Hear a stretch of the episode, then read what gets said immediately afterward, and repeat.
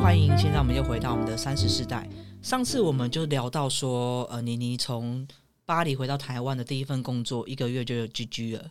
然后，所以，那你 GG 之后，你的下一个阶段是？立刻马上找了一份去大陆的工作。所以那时候就觉得说，可能大陆那边的市场是比较符合设计师吗？嗯，其实应该说，这个时候我已经有点在做转换了，因为呃，我原本是学服装的，然后我在法国做实习的时候，其实有机会碰到就是做鞋子这一块，刚好有碰到，就觉得诶很有趣。然后我那时候就只是想说，回来的时候就想说，诶，我刚好看到一个工作。然后他在找设设计助理、助理设计师，然后也是鞋子的。然后他不需要我太有经验，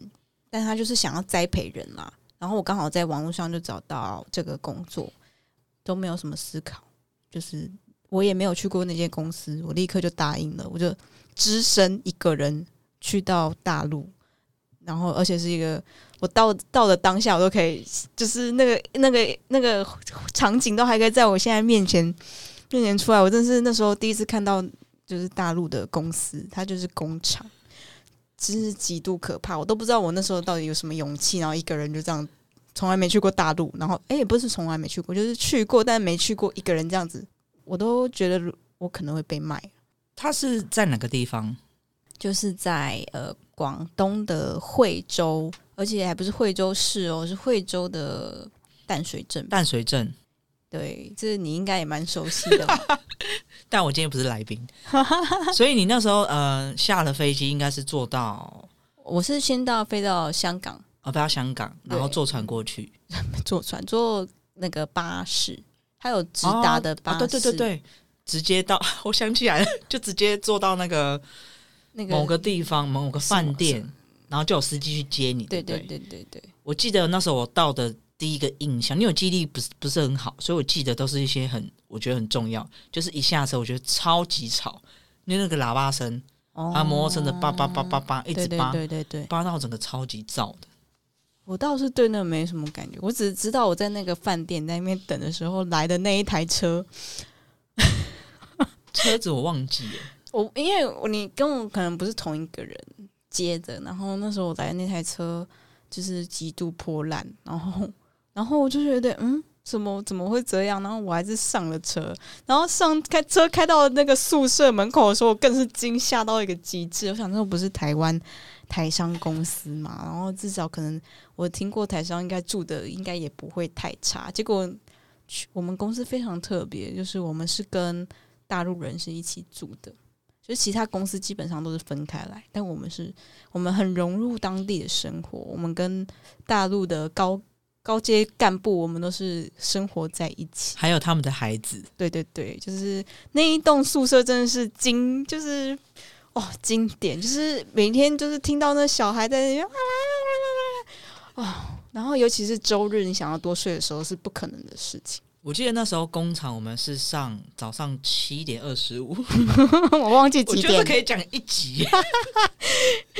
七点二十五，然后到不知道十一点多有一班。然后下午一点多又另外一班，然后到五点，然后我们晚上还要加班到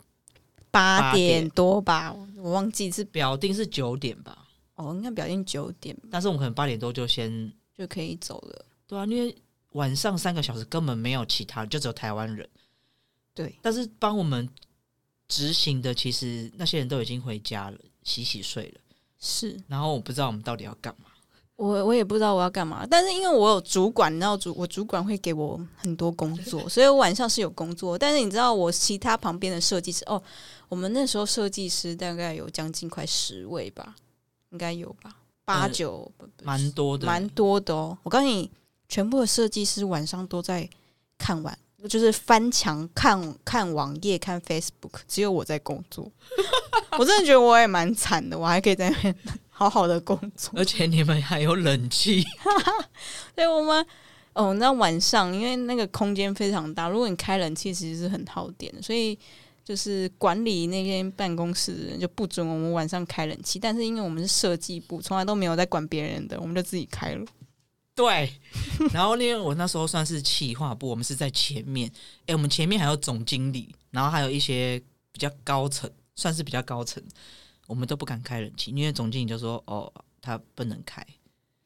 就是总经理正好是老板的儿子，就是非常的乖巧，他也没有要反抗的意思。那你知道，我们这群设计师从来都没有在管别人的。对啊，那时候就好想要，每次都很想说晚上再去后面跟他们讨论，可是都不知道讨论什么，然后就会故意走到后面，就觉得好凉哦。不是啊，我们后面有那么大的位置，你为什么不自己搬一张来？你还记得某一位小姐，她在后面是有一个办公桌的，然后她就会自己晚上的时候就跑过来我们后面，然后在那边工作，早上再回去你们那里。因为她是电商的，她后面有她的部门啊。我那时候还那么嫩，我哪知道？而且我一开始根本不知道后面有冷气。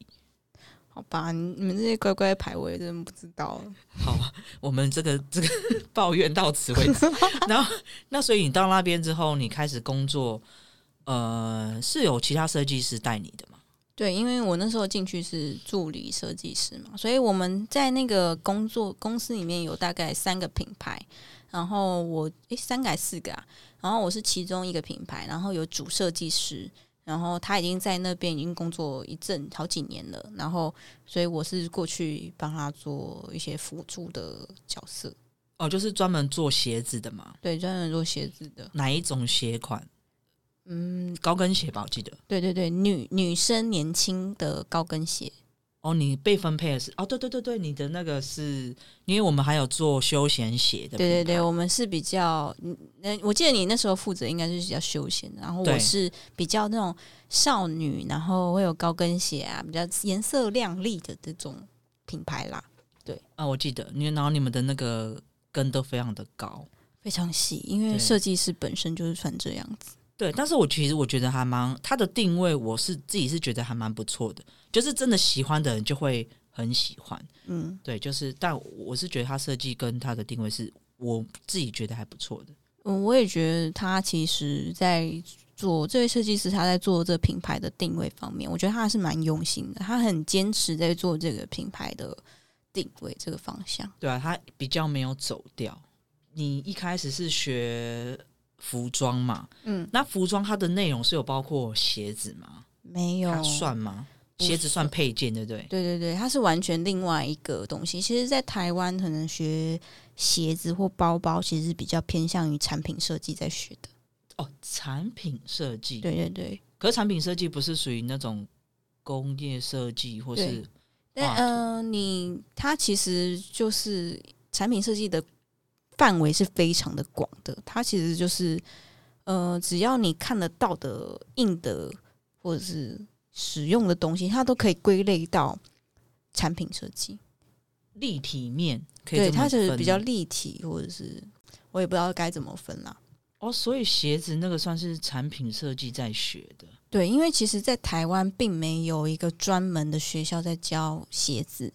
或者是包包，可是像可能像英国，因为我们那边的设计师有好几位都是去英国或者是意大利，就是他们有专门的鞋子学校，你是专门去那边学做鞋子设计的，然后这个就比较比较就是有专门就是重点在这个东西，就跟我以前的服装学校有点像。然后问题是台湾是没有就是专门的技艺在，就是这个技这个技艺没有专门变成一个专业啦，所以就可能就被归类在。产品设计上面哦，诶，你这样讲好像是诶，但是台湾其实很多船厂都是做鞋子。对，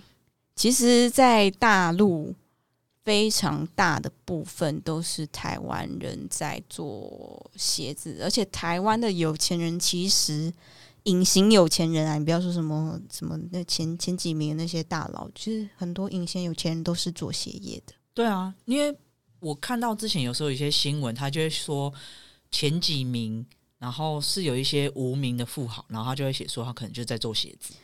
然后鞋厂，然后你根本没听过，可是他就真的是一直在做外销，然后非常有钱。没错，就是这种人。像我们其实呃，在广东这间公司，他原他就是呃有在做外销，他就是做外销起家的，就是做呃美国的一个品牌，然后专门做代工，然后后面他自己才开始做就是。中国内销的这些这个品牌，对我记得，呃，我们那时候的工厂是分两块，一边是做外销鞋子的，给美国吧，对对对美，国线跟欧洲是不是？主要做美国。美国，嗯，然后另外一边就是他们后来自己在自己的工厂里面盖出了一整栋，给算是国内的市场部对他们叫市场部，嗯，然后我们就是在那边，企划就是在那边，还有设计。对，我刚才就想到一个，好像也可以聊，就是我们其实早上七点二十五上上班，但是其实只要有缝红字，或是就是某个节庆，呃，哪个神明他如果生日，不论是哪一位神明，只要是他生日，我们就要去拜拜，而且好像是六点还六点半啊，六六点吧六点集合。哦，六点集合，然后六点半要开车专门送你到那个庙里面，然后六点半开始拜拜。但我觉得这个真的是，我觉得看你遇到什么样的老板，因为我们老板就是他姓三太子，然后可能三太子安排我们去这间公司的吧，就是他就是非常信奉三太子，然后他在那边。可能在生意上面，就是因为信他，然后所以才可以赚那么多钱嘛。所以他就在当地盖了一座三太子庙。然后里面也有在供奉其他的神明，然后呢，所以呢，只要里面的神明呢生日，而且哦，生日还有分阴历、阳历之类的，然后 然后初一十五，然后你都要早上很七早八早，而且是规定我们台湾人一定都要去，没错，大陆那边应该就是高高阶主高阶主管才会去。对，但你知道，因为这是老板规定的，你敢不去吗？就是其实他虽然说是，嗯，就是你可以有，就是宗教自由，或你有信仰的自由，问题是谁敢？你看大陆这种没有信仰的人，他为了他老板，他还是早上还是要去啊。哎、我真的想象那时候就是真的盛况哎、就有时候老板会去，有时候不会去。他如果去的话，那一天基本上所有的台湾主管都会去。我们那时候应该也不算主管了，就是，只要是台湾人都必须要去啊，对应该这么说。但是有一些人不一定会出现，不是吗？就不一定出现，你就知道那下场下场应该就不是太好，因为我们老板就是比较传统。哦，我觉得他这个诚心还蛮好，因为他觉得一开始他只是一个小庙，然后我在那边做了一间小件工厂，然后我因为供奉你，然后你让我发迹了，他真的也做的蛮大的，他就帮把它算是有点回报感恩的概念，然后去把它用大，然后我觉得老板其实心他心也是蛮正派的，嗯，我记得是蛮正派的，我觉得他是。对啊，然后就是因为可能就老一辈，可是我觉得可以从一而终去做这件事情，也是我们要去学习的，所以他才能当老板、啊、对啊，我觉得那时候，因为我们是设计部嘛，其实设计部真正的头就是老板。就算你是设计师也没有用啊！就是我经历了这么多公司，虽然说好听都是设计部，但是设计总监永远都是老板，没有一间例外啊！所以我们就是必须就是设计部是直对老板的，然后所以你常常会去就是去跟老板开会啊什么的。那我可以见的频率算比较多啦，虽然说可能讲话都还是那些大大头头设计师要去学会去应付老板，但是你可以从中就可以感受到说，诶，他其实就是一个呃，其实蛮正直的，就是一个老，只是说他想法老派，然后就是，可是他就是一个老爸爸，他还是会关心你。只是说，如果果你没有比较顺从，就是跟他的习性比，就是就是跟他没有那么合的话，我就会觉得你会比较倒霉。他就是很明显，就是我喜欢你跟我不喜欢你，就是非常之明显。我可以感受到他在经营这间公司真的是很用心。例如他，我记得有一句话，他真的说的，他说他他他，因为他老一辈，然后他每天都在工，他基本上每天工工作。我们礼拜天常常设计部都还要去跟他工作，虽然说我们明文规定礼拜一到礼拜六上班，然后可是礼拜天我们常常都被叫过去继续工，就是开会跟工作。然后你的确你会觉得很累，但是其实你认真的站在他的角度想的时候，你会想说，嗯，就是他他的确是这样一路走过来，而且他就说。他说：“他每天早上起来，一开始睁开眼睛，他想的一件事情就是说：天哪！就是这间工厂有三千，假如说他今天有三千个员工，有三千个家庭在等着他们。然后，如果他没有工作的话，他们这些人就没有饭可以吃。的确是在工厂的工，就是这些员工的工作，就是可能就算是有点像领日薪的，就是你有工作你才有钱，你没有工作就是没有钱。所以他就是按照这样子的思考逻辑去工作的时候，你就会理解说，哦，的确，难怪他会花全力去做工作这样子。嗯嗯，你刚刚讲的那个就是一睁眼。我就有多少个家庭要吃饭？我记得是那当时在那边有一些老板也会说出这句话，然后所以这句话我其实还蛮记在心里。所以我现在就是有点不是很想创业。我一起床醒来，我只想要就是 cover 我自己吃饭这件事情。我觉得要很多人想说哦好累，还是先不要好了，还是以一人工作室就好，自己没得吃就减个肥嘛。一人保全家保，我觉得这个概念还蛮不错的。嗯，然后我刚刚你讲的就是他礼拜天还要上班。我们那边那时候的工作是一到六，然后礼拜六是只上半天，对吧？嗯，你说礼拜六只上晚，还是只到五点？只到五点，没有加班而已，只是没有加班。对对，我们一到五都是早上七点二十五到晚上九点啊，八点算八点好了。但是只有礼拜六可以到五点，所以我们五点通常都会去吃大餐。对，就是我们唯一可以去吃大餐的时间。但你知道那边？的大餐就 我也不知道该说什么，但有很多地方小，就是不能说小吃啊，就是有一些还是蛮好吃的。就是他们那边其实有点算是属于客家客客家文化哦，对对，它有客家茶楼嘛，我觉得其实还蛮好吃的。对，那边后来因为附近它淡水镇好像是一个蛮知名的。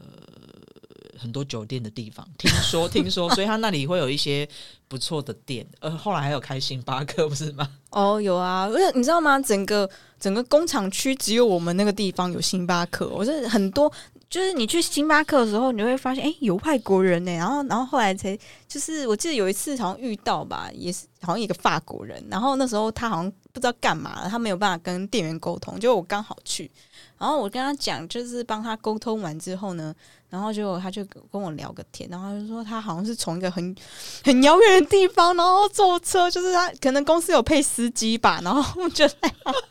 然后来这边喝一杯星巴克。我想天啊，好可怜哦！他可能是在别的地方，对，因为他可能就是你知道，我可能是惠州，因为惠州是蛮多工厂，对对对，只是说我们在的那个淡水镇还算是比较比较有发。发达的地方啊，他们可能在更可怕的地方。好，然后我要讲的是，所以我们有时候礼拜天会去香港，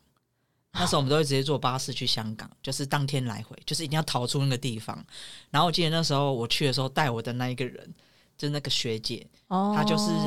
礼拜六哎，礼拜天一早就会坐巴士去太平山，然后去爬山，然后再回来。她就是说，她每个礼拜都这样，我就觉得哇，也是蛮佩服她。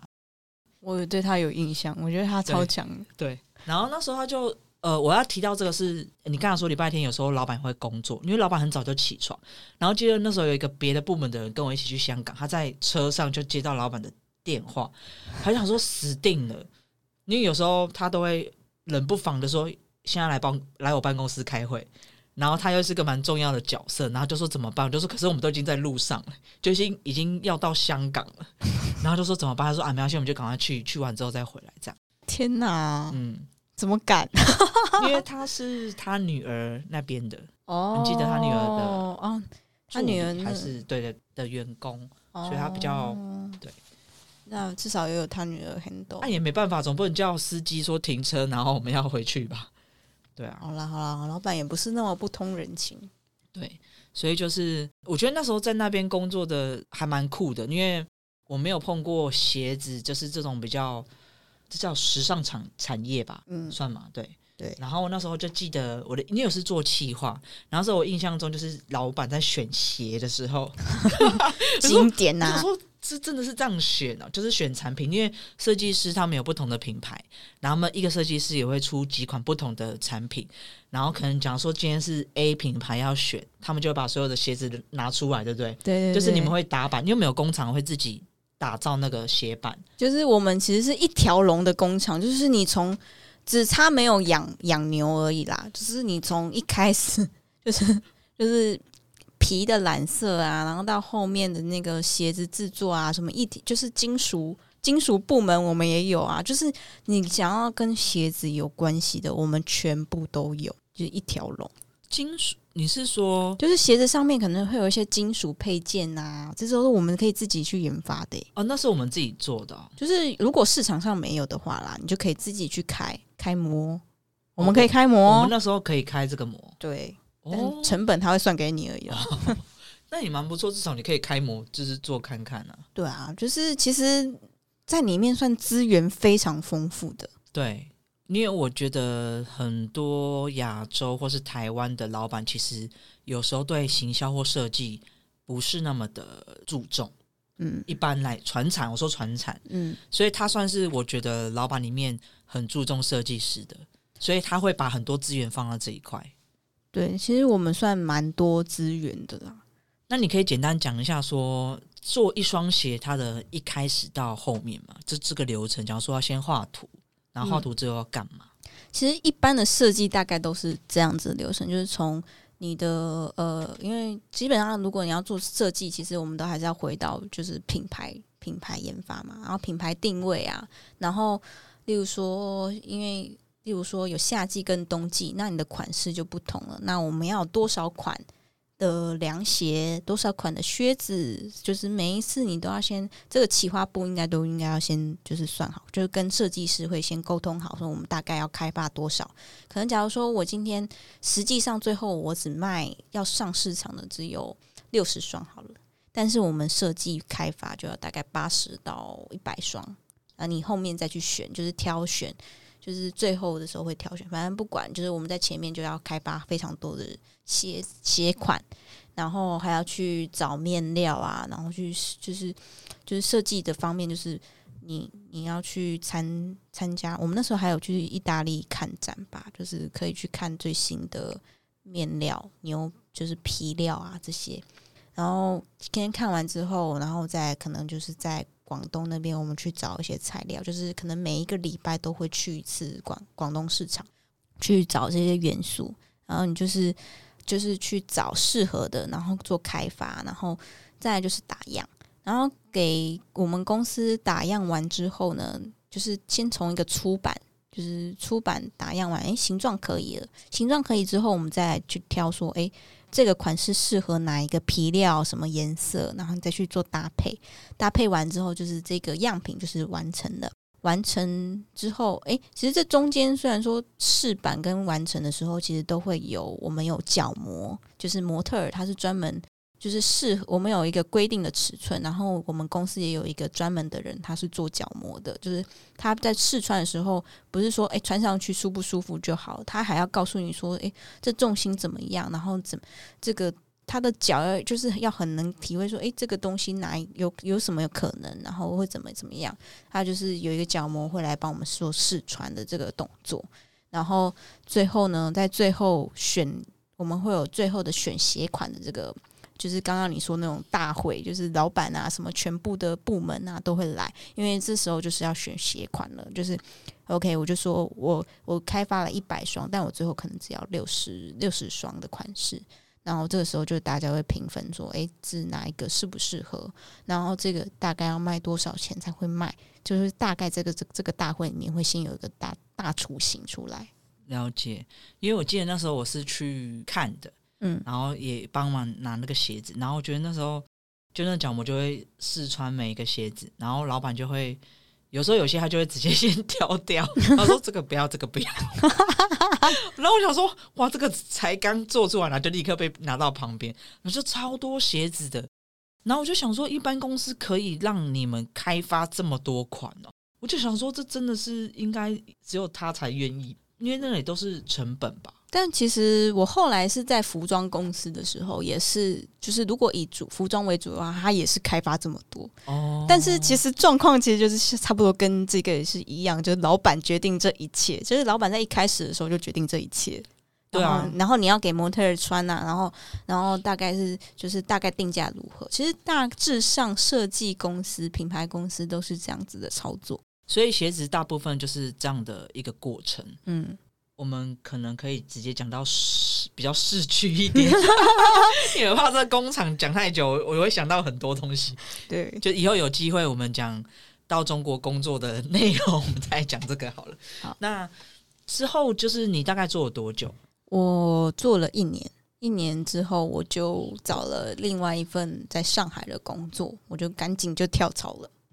一年，所以你一年其实等于整个做鞋的过程开发、研发这些，你其实应该都都等于做了三年，因为我们的工作时间 等于是别人的三倍。，对我们工作时间别人三倍，然后而且是很幸运的，就是因为它是一条龙的，所以你在公司里面什么都碰得到。其实，在那个工厂的环境就是很好，因为有人帮你，就是因为什么都有，然后都有人可以帮你去做开发，然后也比较知道公司的流程是什么，所以相较之下，我觉得已经算是设计师算是蛮被保护的。那我后面再跳到的公司就没有工，都是没有工厂的，呃，也也不能说没有工厂啊，就是说在鞋子方面或者是包包方面，我们都是委外的，它不是专门有一个这样一条龙的工厂，然后可以让你去操作。后来那个牛仔裤的那一间没有工厂它是有牛仔裤工厂，它不是有配件哦，工厂。配件的是没有对对对，哦。好，然后后来你就是去了上海，嗯，那上海的第一间公司是是一间台湾老板的公司，就是我前面都只还是台湾老板啦。然后他这个品牌呢就比较淑女一点，然后在上海有店面，然后台湾也有店面，所以我们可是它的设计部是专门就只有做在上海，然后设计师也在那边，然后它是一个比较小的品牌，然后就是设计师其实只有三位，就是蛮小的，然后一位主设计师，然后一位设计师，然后我是刚好就是做配件的，配件的就有一位设计师，对，大概是这样，就是比较小的。所以你的配件是指说鞋子吗？鞋原本是说鞋子，然后后面可能就是包包也有做，然后其他的配件也有做，然后就是这个就是比较就是呃，就不是专职在做设计的，就是其实这中间就是跟工厂的沟通啊什么都比较，反而是比较吃重的，因为。你的量小的时候，因为它是一间小品牌，你在量小的时候你是没什么主导权的。那你全部都是要靠市场有的现货，有有的现有的配，就是可能螺就是小的螺丝啊或什么东西，就是一定要现有的，然后你要去跟你要去跟工厂工厂做沟通，所以这中间这一间公司给我的学习就是说，当你是一个弱势的角色的时候，你要如何去跟对方做沟通啦？的确，因为在第一间的时候，其实我们是非常强势，有自己的工厂，然后量又大，然后我们去对外的时候，我们可以说我们外销那一块的量体可以去承载一些国内的量少的，有时候都会这样谈。对对对，所以那时候，而且就是你完全不用怕，你量少我都没有在，我我没有在 care 量少，而且只要老板说要。我就可以，你只要说服、啊说服得了老板，这些东西都不是问题。但是真的但是后来的工作就是比较像是，就是因为我们都是比较弱势做品牌然后弱势的一方，所以你这个时候就要学会去沟通，然后反而就是比较除了设计师本身的工作以外，其实采购啊这些你都必须要懂，就是很多美感，就是你要去碰。以前就是第一间公司就是。被保护的太好，我只要专门做设计，什么都什么事情都有人帮你做你们。真的那个时候很爽。对啊，我就是真的是真的有在开心做设计，应该就是那一间公司啊。然后，那你刚才说到那个上海上海的那一位女老板，我记得她好像有蛮多很疯狂的事迹，对啊，我就是在那里，我真的是学到极度多的事情。是不是？因为她本身也是属于设计师吗？还是嗯、你知道，老板都是设计师，老板都是设计总监，这件事情你要你要了了解清楚，老板都是设计总监。就是他有他的品味，就是有一群他的死忠粉丝，就是觉得他穿衣服很好看，那肯定就就是他有点像有点像名媛起家的那一种感觉啦。哦，他穿起来很好看啊，所以很多人都会想说，那那就想要穿的跟他一样。他就比较小众一点的，他是拓很难去拓开来市场的那一种，但是他的忠诚粉丝就会比较多，很忠诚，然后很死忠，就是他出什么新衣服，很快立刻马，然后就会去买一套。那也蛮不错的啊。因为市场有很多种切分法嘛，嗯，你做小众，反正他就不想做大量，因为毕竟很厉害的设计师也不想要跟大家一样，就是对 他还卖啊，重点他还卖得出去，我觉得这样其实也蛮足够的。他就是还算就是可以稳定操作，我觉得这也是蛮蛮值得嗯学习的。所以你在这边呃比较学的比较多就是配件，配呃就是比较多做配件，就是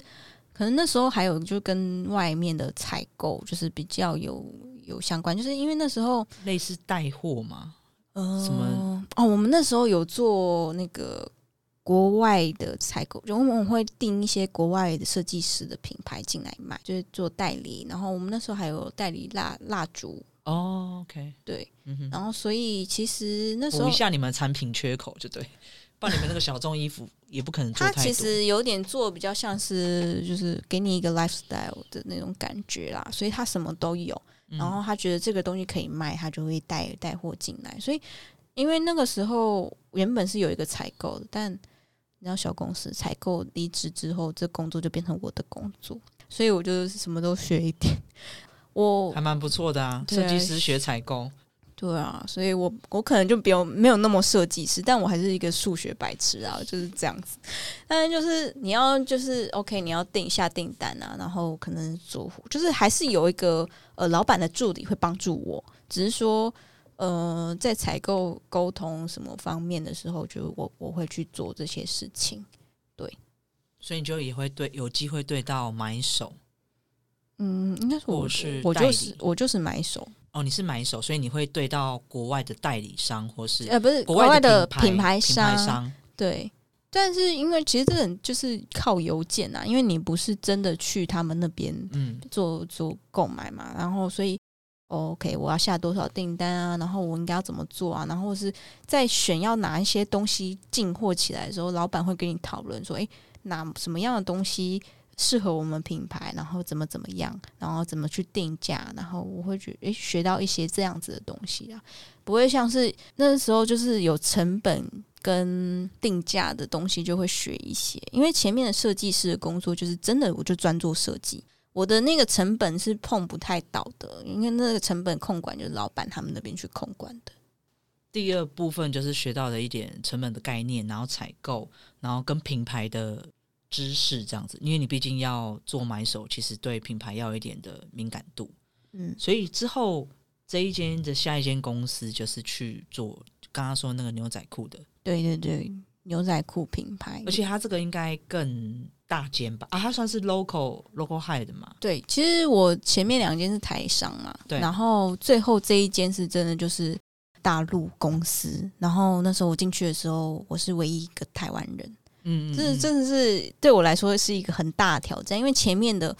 前面的公司都还是台商，所以你就设计师基本上还是台湾人，就是没有没有 local 的，可能其他采其他的工作可能会有 local 的人，但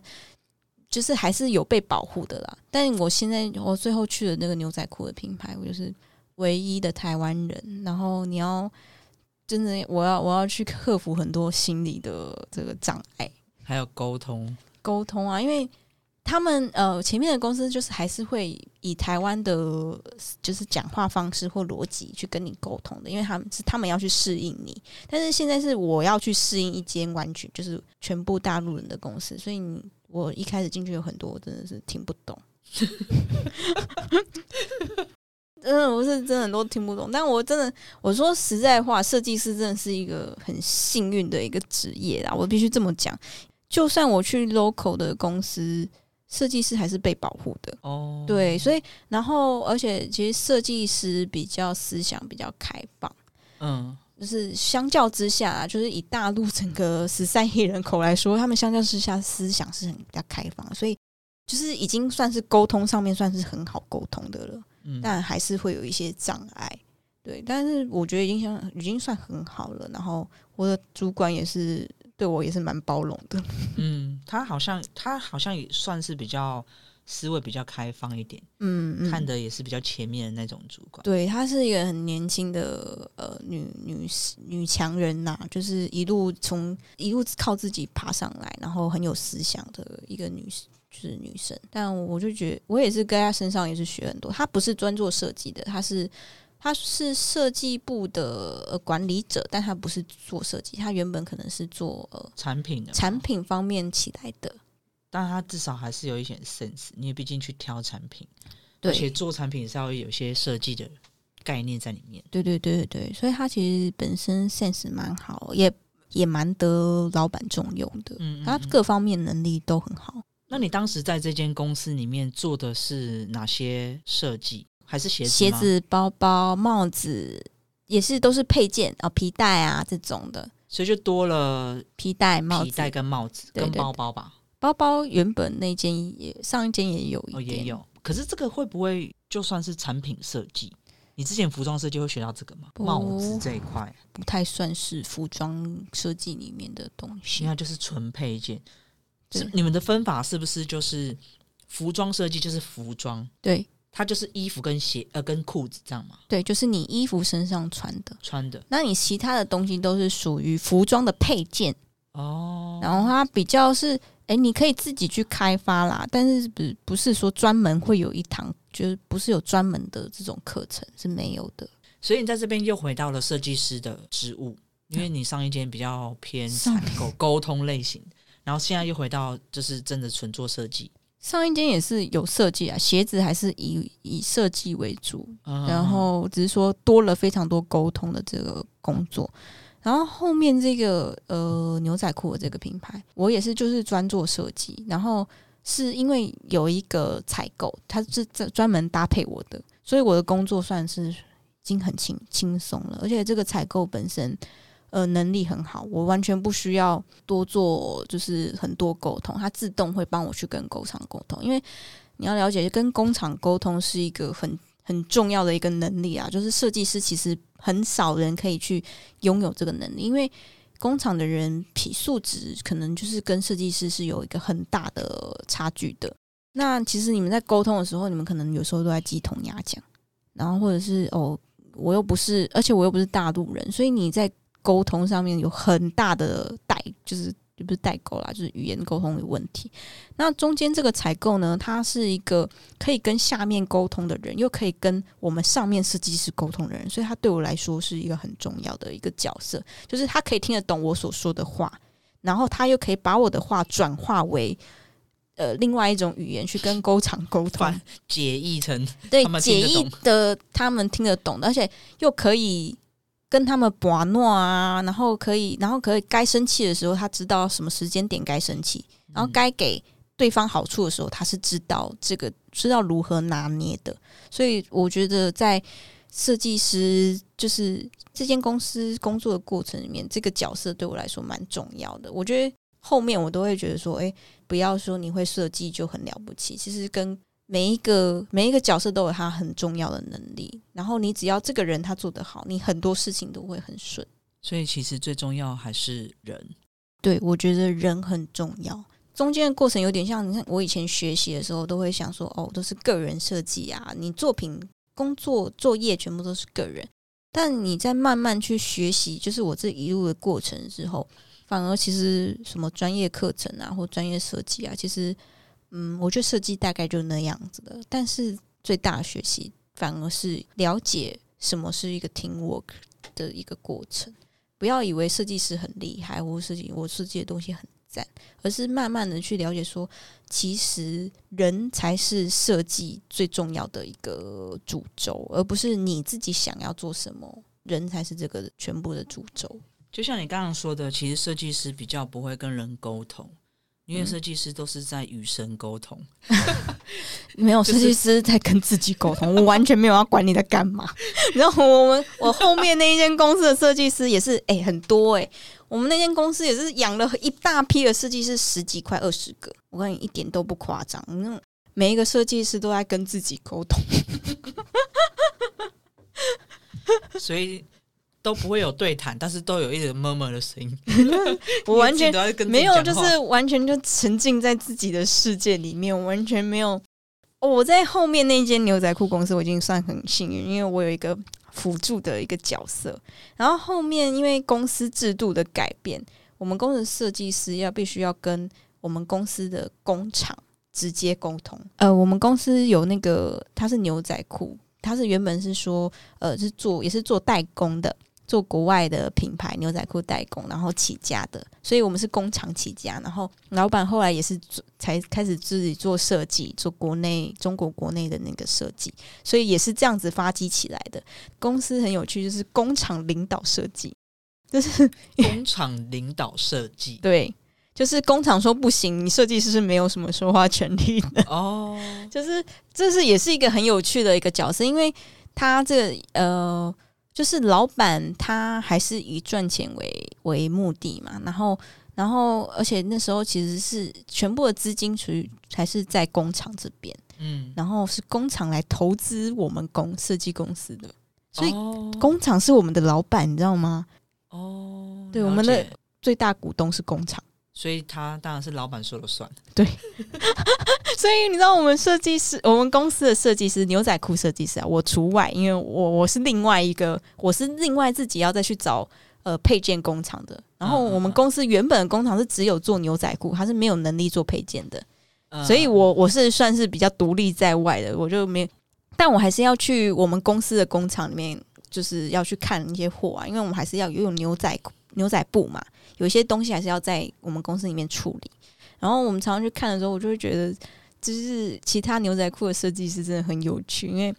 他们没有一个人可以帮他们去跟工厂沟通，所以他们常常在那边吵架。哇，我就觉得啊很好笑。然后，然后最后都是因为工厂人就很理直气壮，因为就是我说这不行啊，就不行。然后最后他们就会跟他，就是工厂人会跟他们的老板反映，然后最后呢，老板就会来要求我们设计师。就是一个非常有趣的，就是设计师其实在一个蛮蛮弱势的地位。因为有一点就是说，技术上我就是达不到你要求的这些设计，所以我就真的做不到嘛，所以你就要帮我改你的设计，对对对，就是这个样子，就是很荒谬有。点能理解。因为就像，嗯，好，我不要比喻太多，就是假设你现在要做一套系统好了，就是你真的没有办法做到那个部分，然后你可能。开需求方的人就是我会天马行空，我觉得就可以这样这样这样这样这样，可是其实有时候就真的做不到，或是你要花很多成本，对成本的问题，对，那你就没有办法做到那个部分，所以就是能理解。其实这个，我觉得这个是我听过比较多有可能的模式。只有第一间那个工厂老板是我真的觉得他，所以我才一直说他真的是很好，就是对设计师很好的一个老板，完全尊重设计师。是没错，就是基本上他都有办法达，就是成本的事情我们不用管嘛。对啊，所以我就说你就是我们那时候真的被保护的很好，太爽，过得太爽，所以后面就让你吃苦头。我就后面有点太就是才发现哦，原人间长这样子。对，没错，就说不要再跟自己说话了，我们现在来跟一下人说话。对，但是在那个看到那个这牛仔裤的那个设计师他们在沟通的过程，就会觉得很好笑。就是不要以为设计师是最大的，就是你的老板是谁，你要搞清楚啊。诶我记得那时候你有讲牛仔裤，它好像有一个染染布还是刷布洗呃水洗的一个啊过程，对 对水洗对水洗凝，就是你可以讲一下那个水洗嘛？因为我觉得那个还蛮酷的。我那时候听到的时候，我觉得哎、诶原来牛仔裤的过程是这样做出来的。牛仔裤其实原本就是它是一个非常深蓝色，就是它在那个布做出来的时候，其实就是一个蓝蓝蓝蓝的那个一个技术，然后它就是蓝色，就是藏蓝色，它是没有其他颜色的，它就是原本那个植物的。原本一开始啊，牛仔裤是植物染料去弄的嘛，现在现在当然不是，嗯，只是说，OK，它就是一个蓝蓝色的一块深蓝色的布。但是呢，你我们在市面上面有看到很多很浅的颜色啊，或者是怎么样，它其实都是靠水洗的过程把那个效果浅蓝色的效果给洗出来。它可能是用化学成分，然后还有跟石头下去，在一个机器里面水洗，把那个颜色给洗浅。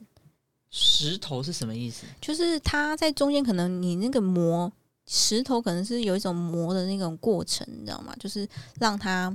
就是颜色可以把它洗掉，或者洗出一个手感。你说石头它在碰撞的时候，就帮你把那个颜色挤压，嗯，然后把颜色挤出来。类似就是这样，就是不是挤出来，就是把它那个颜色给洗掉的感觉，因为它原本是一个藏蓝色，嗯嗯嗯，然后它就经过一个化学染料呃化学颜也不能颜料，就是化学效应，它会加一些东西进去，然后让那个颜色洗淡。更快更快脱。更快脱掉，然后然后也有加一些石头去磨去磨，因为原本的那个牛仔裤是蛮就是蛮硬的啦。然后它就是用运用这种过程，用机器，然后去水洗，然后还有一些手刷的过程啊，就是有一些牛仔裤就做的可能就是哦，好像有人穿过的样子，其实那都是手刷的啊，然后去用一些机器去弄出来的。这就是牛仔裤它的大概制作过程。像很多人就会说哦，牛仔裤要养牛啊，什么之类的。就是我们的我们公司设计师非常喜欢养牛，但是养牛呢，大家要搞清楚，养牛就是呃，养牛就是让你穿一件原色，就是没有水洗过的牛仔裤，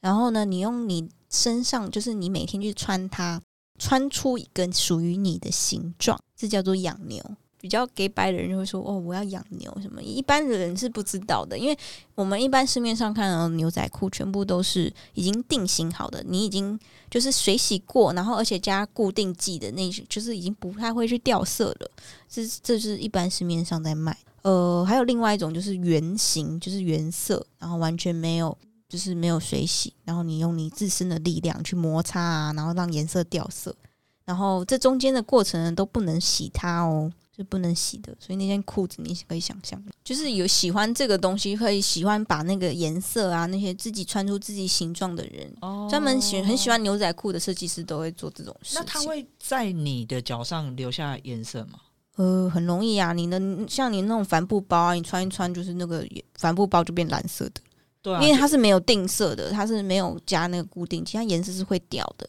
是不是就有点类似有一些衣服啊，我们回去。第一次人家说什么要先下水洗啊，不然你那个颜色会会掉色啊，跟洗衣机洗的时候会豆腥，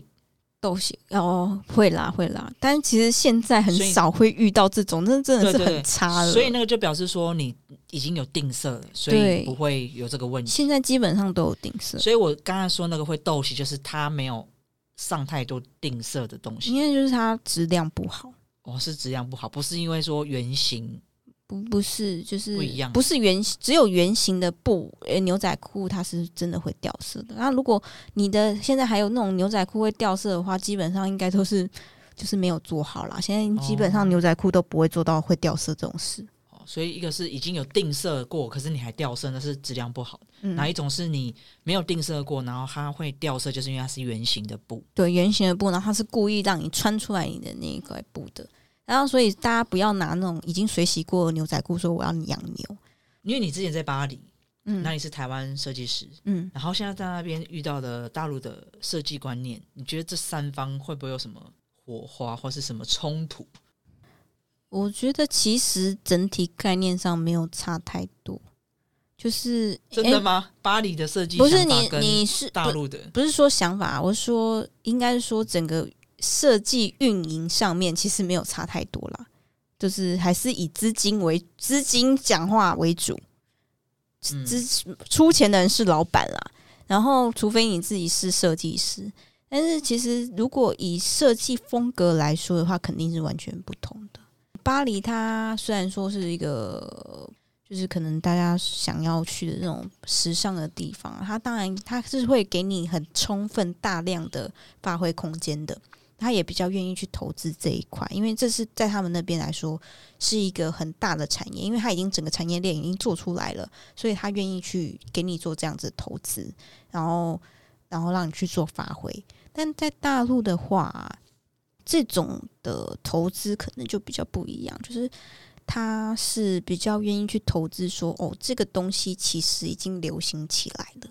可能最近流行呃什么风格啊？嗯，假如说哦，运动风好了，那他是已经预见说哦，运动风要起来，然后我要求我的设计师去做运动风，然后最后会变成一种大抄袭的感觉，就是一下子全部整个市场上面都是大概很类似的东西啦。就是可能像巴黎，它可能就是像说，诶，它的设计就是原本都是哦。让你大发挥，然后这个发挥完，可能就说哦，可能看出来是说，现在可能这个结果，这个呃巴黎时装周走出来，大概是什么样的东西比较多，然后你看了以后觉得哪一些会卖，然后变成大在大陆的时候就会看说哦哦这些东西可能会卖，那我就要开始往这里去发展。其实设计师的主导权在在大陆来说，应该是相较低很多的。嗯，对。还是比较商业导向，对，就是商业导向，因为就是我就是要赚钱嘛。然后他也是会有小众的设计师啊，但是小众就是一样，就是可能上不了台面，就是除非你真就是基本上都靠自己的钱呐、嗯，没有什么大公司真的会愿意去投一个他觉得会那呃可以投，因为会投资的人他其实原原本都可能他都没有这种 sense 的。现在应该说，他那一代起来有钱的这些人都还没有这种 sense，他可能只能看出来哦，大品牌 LV 啊，什么什么东西啊，我就是要去买这些东西，然后这些东西这些品牌做的东西就一定是好的，那我就要我的设计师去做。他可能还是有点处于在这样子的状况啦。因为像在大陆的时候，我有时候买衣服就是上天猫去买嘛，嗯然后我自己就就是会比较喜欢看文青类的，嗯也不是说文青，就比较潮牌那一类。他们其实也有几个品牌是还蛮不错，但是就是会非常之贵。因为当然，因为上海他们的税金也比较贵嘛。那一个就是品牌的就会特别贵，大品牌的。那如果说是他们自己自创品牌的，也会蛮贵。嗯，但是他们的产品的风格也不会太花俏，就是你会觉得就是那样子而已。就看了几个品牌，就觉得、哎，其实大家做的好像都差不多，不像像台湾可能就更多不同的呃自己做品牌的，它可能会加入更多不同的元素。哦，对，其实呃，我必须说，他们可能在发想方面吧，我觉得还是有中国啦，就是说它还是有一点限制，就是说哦，我要走什么风格，但是它那个风格还是就是比相较之下比较局限，它没有办法真的做出一个让你觉得诶很新很新对，跨时代的作品，我觉得是相较之下很难，因为他例如说我要做一个中国风，就是他他们们他大家做出来哦，虽然说我是小众，但大家做出来中国风好像都差不多哎，就是我自己觉得会有一啊条龙、两条龙、三条龙，，就是就是大概是这个样子啊。的确，他是从他的可能设计灵感也是从一样的发想，就是说哦，我从古代的元素去做。可能巴黎在学设计的时候，我也是从哦，我可能从中世纪的什么样衣服拿去做发想，这样这样。但是你会发现，他们嗯，中国在那个发想的过程到后面展出来的东西，它的品就是它的层次一直有点上不上去。我我个人觉得啊，我也没资格说人家，但是就是可能就会大概到一个程度，然后就在那边了。然后可是巴可能在嗯巴黎他们的东西还呃巴黎其实也算是比较一个老品，呃应该说它的设计风格还是也也是固定下来的、就是一直说我还是比较有就是比较优雅的风格是比较适合在巴黎的。你什么太前卫的，可能就是要去纽约啊，或什么的，嗯嗯嗯或意大利啊那些的。他们还是每个地方都是有不同的风格啦，只是说在从吸取过去的东西，然后再去做呃经验跟新的东西做融合，然后再发想的时候，就是可以大概看得出来，他们可能层次上面还是有一点不一样的。我自己的认为啦，嗯哼哼，对，这个部分你讲的还蛮不错的。嗯，真的吗？就 谢谢是。绕过，就是绕过很多嗯，可能要剪下来的东西是不是，对，感谢你，我们就是还是崇尚一刀未剪。好，那就是说，其实呃，设计风格其实到每个国家，因为它的商品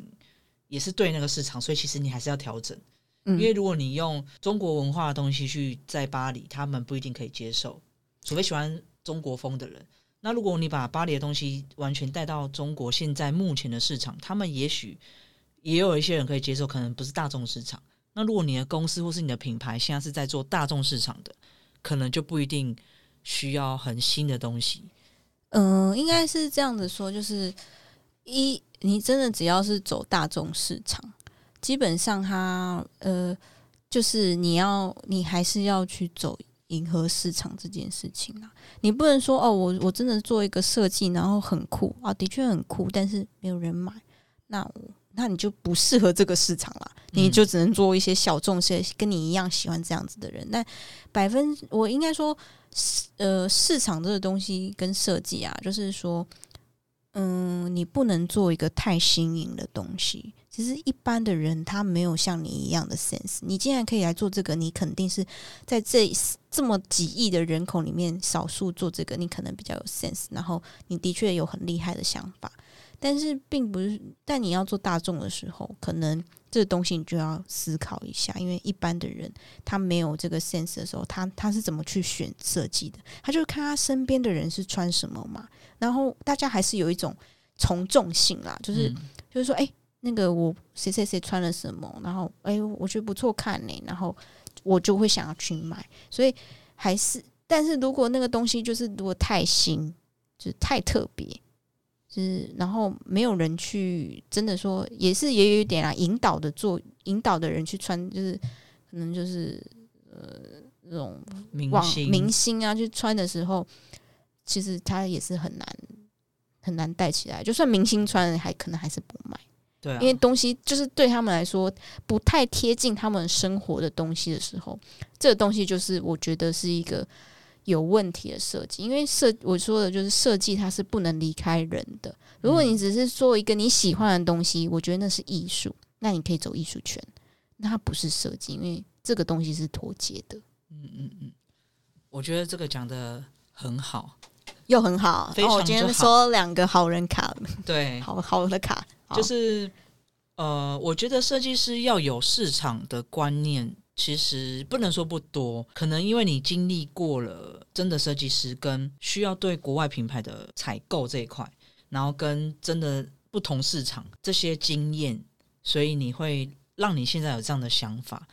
已经商业化了嘛？我是已经妥协了，我觉得妥协了，好吗？对，但是没办法，这就是你要，除非我们就像第一位你那个在上海的那一位老板，他有自己的本钱，也有一些自己的粉丝，我可以去做这些事情。我就是没有赚大钱，反正我就有赚钱就好。其实你有没有一些给这些想要留学的设计师啊，或者说想要去对岸从事设计的人的一些建议，或是？真实的话，其实你刚才已经有说到一些，但是我们想说可以帮我们做个结尾哦。我觉得啊，如果你想要留学去设去学设计的话，我觉得想去就去，不要不要想，不要犹豫。但是呃，虽然说说去就去，但什么时间点去做这件事情，我觉得是一个要拿捏好的东西。就是你不要因为出国念书还是要花很多钱的。那那我。我觉得大家如果预算有限的话，那我觉得你可以先去工作一下，再去念书，你会比较知道你想要什么，而不是像我就是可能傻傻摸摸，就是哦，我就是要去，然后就去了。可能的确是去了，也也也增长很多经验，但是可能我也绕了一段路，就是哦，我可能。假如说我真的先去工作，然后呃，也我可能也碰到配件的时候，就是我可能在工作遇到配配件设计的时候，我就知道说哦，哦，我可能比较喜欢这个。那我想要出去念书的时候，我就会改去做这个，而不是这样子，就一路去念服装，然后念到最后，我回来做是一个，当然是重新开始啊，不一样，都要有好有坏。但是我我会以我的角度来经营的话，就是说你可以先。做任何事情之前，不管是是不是去念书，都是要搞清楚你到底想要得到什么，然后搞清楚之后再去做。然后要去做的时候，就不要不要想后悔我干嘛。你出去多看多什么，你都一定你的每一个旅程都一定会有收获。你不要觉得哦什么我少了钱或干嘛，但你你可能没看到你得到了什么。然后这是念书啦，就是。然后，另说另外一件事情，就是也要给大家一个忠告，就是说，嗯，学校你也要嗯好好的看一下，你到底要学什么，就是你不要被坑钱的。因为像我以前念书的时候，就已经开始有这种国外大量收国外留学生的这种这种，已经就是学电了吧，就是就是来收你钱的。他可能真的教不出你什么，但的确你可以从中。得到什么啊？就是一些特别的经验，那是肯定会有的。但是，就是如果当你就是资金是有限的时候，我觉得你这地方真的要三思。然后，至于要不要去大陆工作呢？我还是那句话，就是想去就去啊！你去了才知道你到底到底世界长什么样子，你到底会被坑什么，你你去了才知道啊。认同认同。好，哎，那你现在是已经回台湾了吗？对啊，啊，不然我在这里录对啊，难不成我们是就是线上沟通，就是？也是可以啊，我们与神沟啊通。可以啦。那你现在回来之后是打算嗯，创业吗？还是？就是创啊业，我先问你，嗯你最后决定回台湾嗯，的原因是什么？压倒你最后一根稻草，就讲这根稻草就好。其实可能就是家里的压力吧。哦，是吗？对啊，要不然谁要回来？没有这种话啊、回来之后，然后发生疫情，然后回不去了，才没有，其实那个时候，其实这件事情也很神奇。我本来就已经有点规划，说在去年五月的时候，我就原本就是规划要回台湾了，只是疫情让整件事情提前做做结束，你知道吗？因为我的行李什么全部都还在那边，然后请我朋友这样运回来，我也是觉得蛮蛮好笑的。就是回来的时候，然后刚好也发生疫情，对，所以就干脆不要回去，就干脆就直接不回去。然后把行李，就是请，好险我在上海还是有人脉的，还是有人可以帮我收拾行李。你看真的东西超多，我也送出超多东西的、哎、帮我收行李的人也是拿了很多好处。不错不错。当然，我们就是要有一些呃交友的管道，在那边还是交到不错的朋友。就是在每个地方，你都一定要有朋友，朋友很重要。对，缘分让你回来，也不要再过去，不然你如果那时候疫情再过去，你可能到现在还没有回来。我对就回不来了。对啊，所以我觉得有时候你到一个地方，我自己是觉得可能是就是去那边学了一些东西，哎，你该回来就是要回来，你该做什么时候，在那个阶段的时候，可能你就该去做这件事情。嗯，对对的。好，那最后就是给你一个打广告的机会。你现在是做接案的，接案的设计就是可能是产品啊，或者是一些平面的呃设计哦，所以产品的案子你也可以接。也没有啊，就是可能就也是一样，就是可能包包小小小文创设设计就是可以去接的。哦，这个你也有有接，就对。对对对，但还是要看产品项。如果完跟我完全没关系的，我就没办法了。所以衣服也可以，衣服也是可以的，因为毕竟是你的，本行啦，原本的原本学习的东西。然后也因为这样子，然后去学到了很多配件，学到很多这种东西。嗯，对啊，其实你蛮蛮多是，我都没有听到你说你做服装设计的工作，好像没有啊，完全没有全部就是直跟接配件。对我就直接转行。对，那我觉得也蛮不错啊，就是因为你学到这个东西，然后因为人家因为看上你这能力，然后给你别的机会，让你去做更多其他不同的。对，是因为现在其实还是全方位的时代，所以我觉得这样也是蛮不错。所以不要不一定要坚持说我学了这东西就一定要做这个，有时候你学的越多，你的机会就越广。这样嗯，好，OK，那我们今天谢谢你，你就是让我们学到很多设计圈呃服装设计这一类的跟配件设计的一个专业能力跟内容，他讲的也蛮多细节。那也希望大家如果有兴趣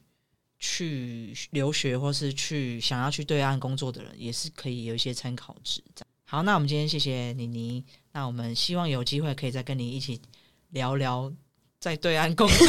这应该也蛮多。我觉得还可以再展开很多，生活趣？事，我刚刚讲到就好多好想讲，上海啊，或是广东那边，就是我记得那时候在广东那边路上，我们还可以看到猫肉，对不对？不止吧？哦，对，我突然想到，我好像还走一走，然后突然有一根鸡腿 插到我的凉鞋里面，好恶哦、